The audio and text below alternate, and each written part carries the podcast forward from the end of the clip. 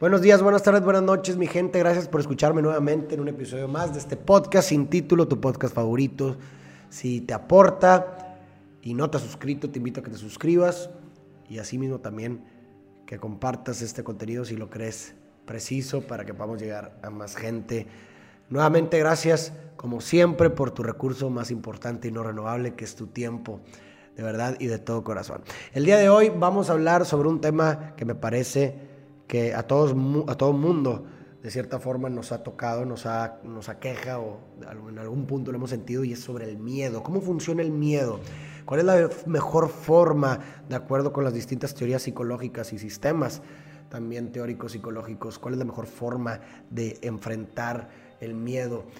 Em, el miedo muchas veces nos paraliza, si así lo quieres ver, ¿no? Y tiene una función natural, ¿verdad? De diseño. El miedo nos eh, aleja del peligro, si así lo quieres ver. Es una sensación que cuando la sentimos, pues hace que de cierta forma evitemos eh, enfrentar una situación. Y cuando pensamos en situaciones que realmente representan un verdadero peligro para nosotros, pues tiene mucho sentido el miedo. El miedo tiene su función.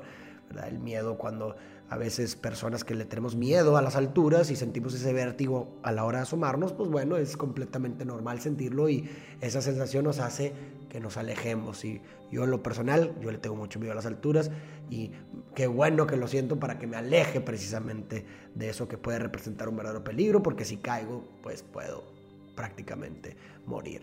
O de pronto si vemos un animal muy feroz, pues sentimos miedo, pues efectivamente qué bueno que no lo sentimos porque esa sensación nos hace alejarnos porque eso puede representar un verdadero peligro. O por ejemplo, cosas más también muy, muy, muy serias, el hecho de que una persona te esté persiguiendo con una pistola o una mujer que esté corriendo de su violador, pues precisamente ese miedo es lo que hace que pueda huir de dicha situación y tratar de salvar su vida. Entonces el miedo tiene su función, lo sabemos, tiene sentido, es lógico.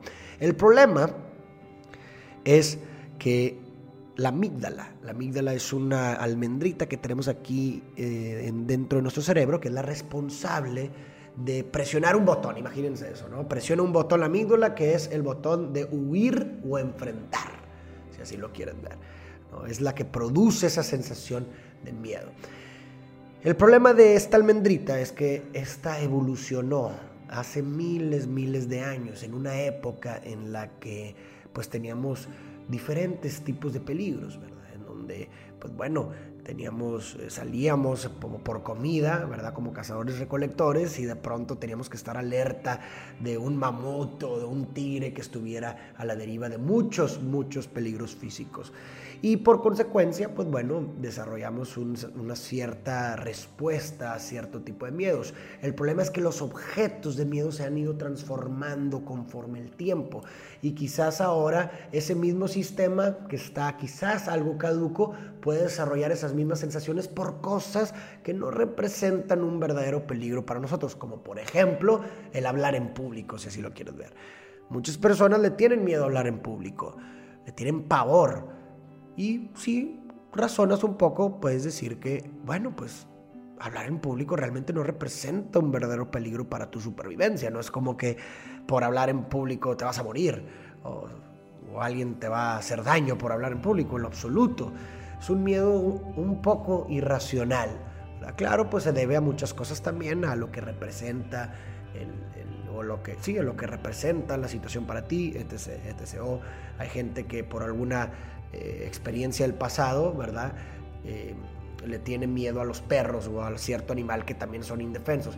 Y aquí es donde me quiero detener de por qué, ¿no? De, después de vivir una cierta experiencia, de pronto asociamos el objeto con esa experiencia y todo lo que se parezca a ese objeto nos va a producir ese miedo. ¿Por qué? Porque la amígdala de la cual estamos hablando funciona por experiencia a través de la experiencia. Por eso, si de pronto dices, oye, pues a ver, esto no representa un verdadero peligro para mí, pero aún así no dejo de sentir miedo. Precisamente, ¿por qué? Porque la amígdala, insisto, funciona por experiencia. Por más que te digas y por más que te convenzas a ti de que cierta situación que te produce miedo no debería de producirte miedo, no lo vas a dejar de sentir porque la amígdala entiende, insisto, con experiencia. Entonces, si la amígdala Y, ese es el sistema que vemos. Si de pronto un perro te mordió, cuando un dálmata te mordió cuando tenías cierta edad o incluso de grande, pues de pronto como la amígdala funciona con experiencia, asocia la experiencia con el objeto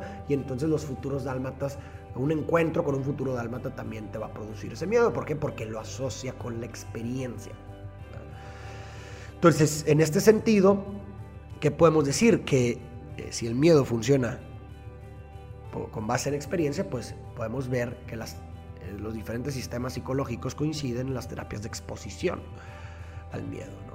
O sea, si finalmente la experiencia es lo que va a hacer cambiar la asociación que produce la amígdala con el objeto, ¿verdad? pues tenemos que enseñarle a la amígdala que cierto objeto realmente no representa un verdadero peligro para nosotros, pero con experiencia. Obviamente se tiene que hacer inteligentemente y progresivamente, es decir, si le tienes miedo a hablar en público, no te vas a exponer por primera vez hablando a 100 mil personas en público, porque eso puede producir una ansiedad patológica, paralizante, si así lo quieres ver. Quizás algo inteligente para enfrentar ese miedo, primeramente, sería exponerte a hablarle a dos personas, que sean tu mamá y tu papá. Y después de esas dos personas incrementar a cinco personas. Y después de esas cinco personas a diez personas. Y así te la llevas progresivamente y así, insisto, con esa experiencia le estás enseñando a tu amígdala que hablar en público no representa un verdadero peligro para ti. Lo mismo con quizás los animales, ¿verdad? Los perros quizás, si realmente quieres vencer ese miedo y tienes toda esa disposición y esa voluntad, pues bueno, tal vez en lugar de exponerte a un bulldog que es a lo mejor un poquito más agresivo, puedes exponerte tal vez a un French Poodle primero, acariciarlo, enfrentarlo, verlo de buena forma para que te des cuenta por experiencia que el perro no representa un verdadero peligro para ti.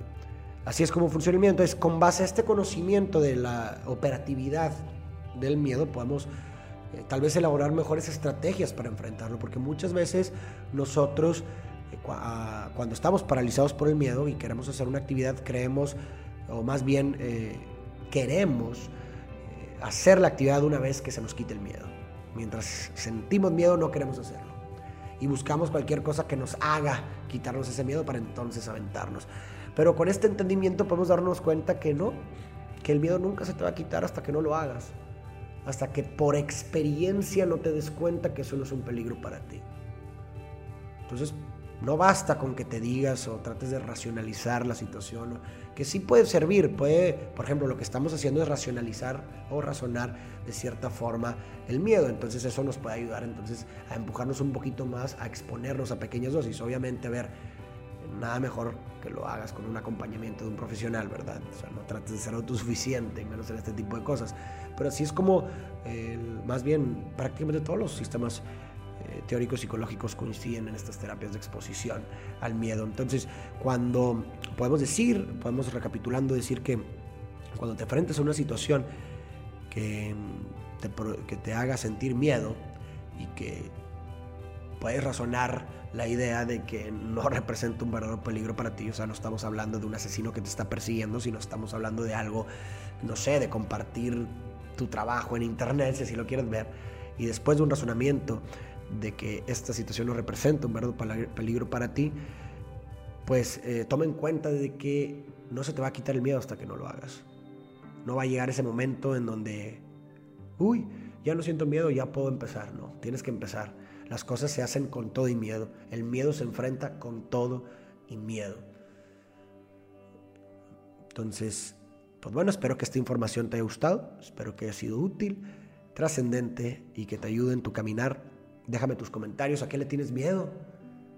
Déjame en los comentarios, eh, compárteme algo que, a, lo que le tengas miedo y compárteme después de haber escuchado esto, cuál sería una buena estrategia que pudieras elaborar para enfrentar ese miedo.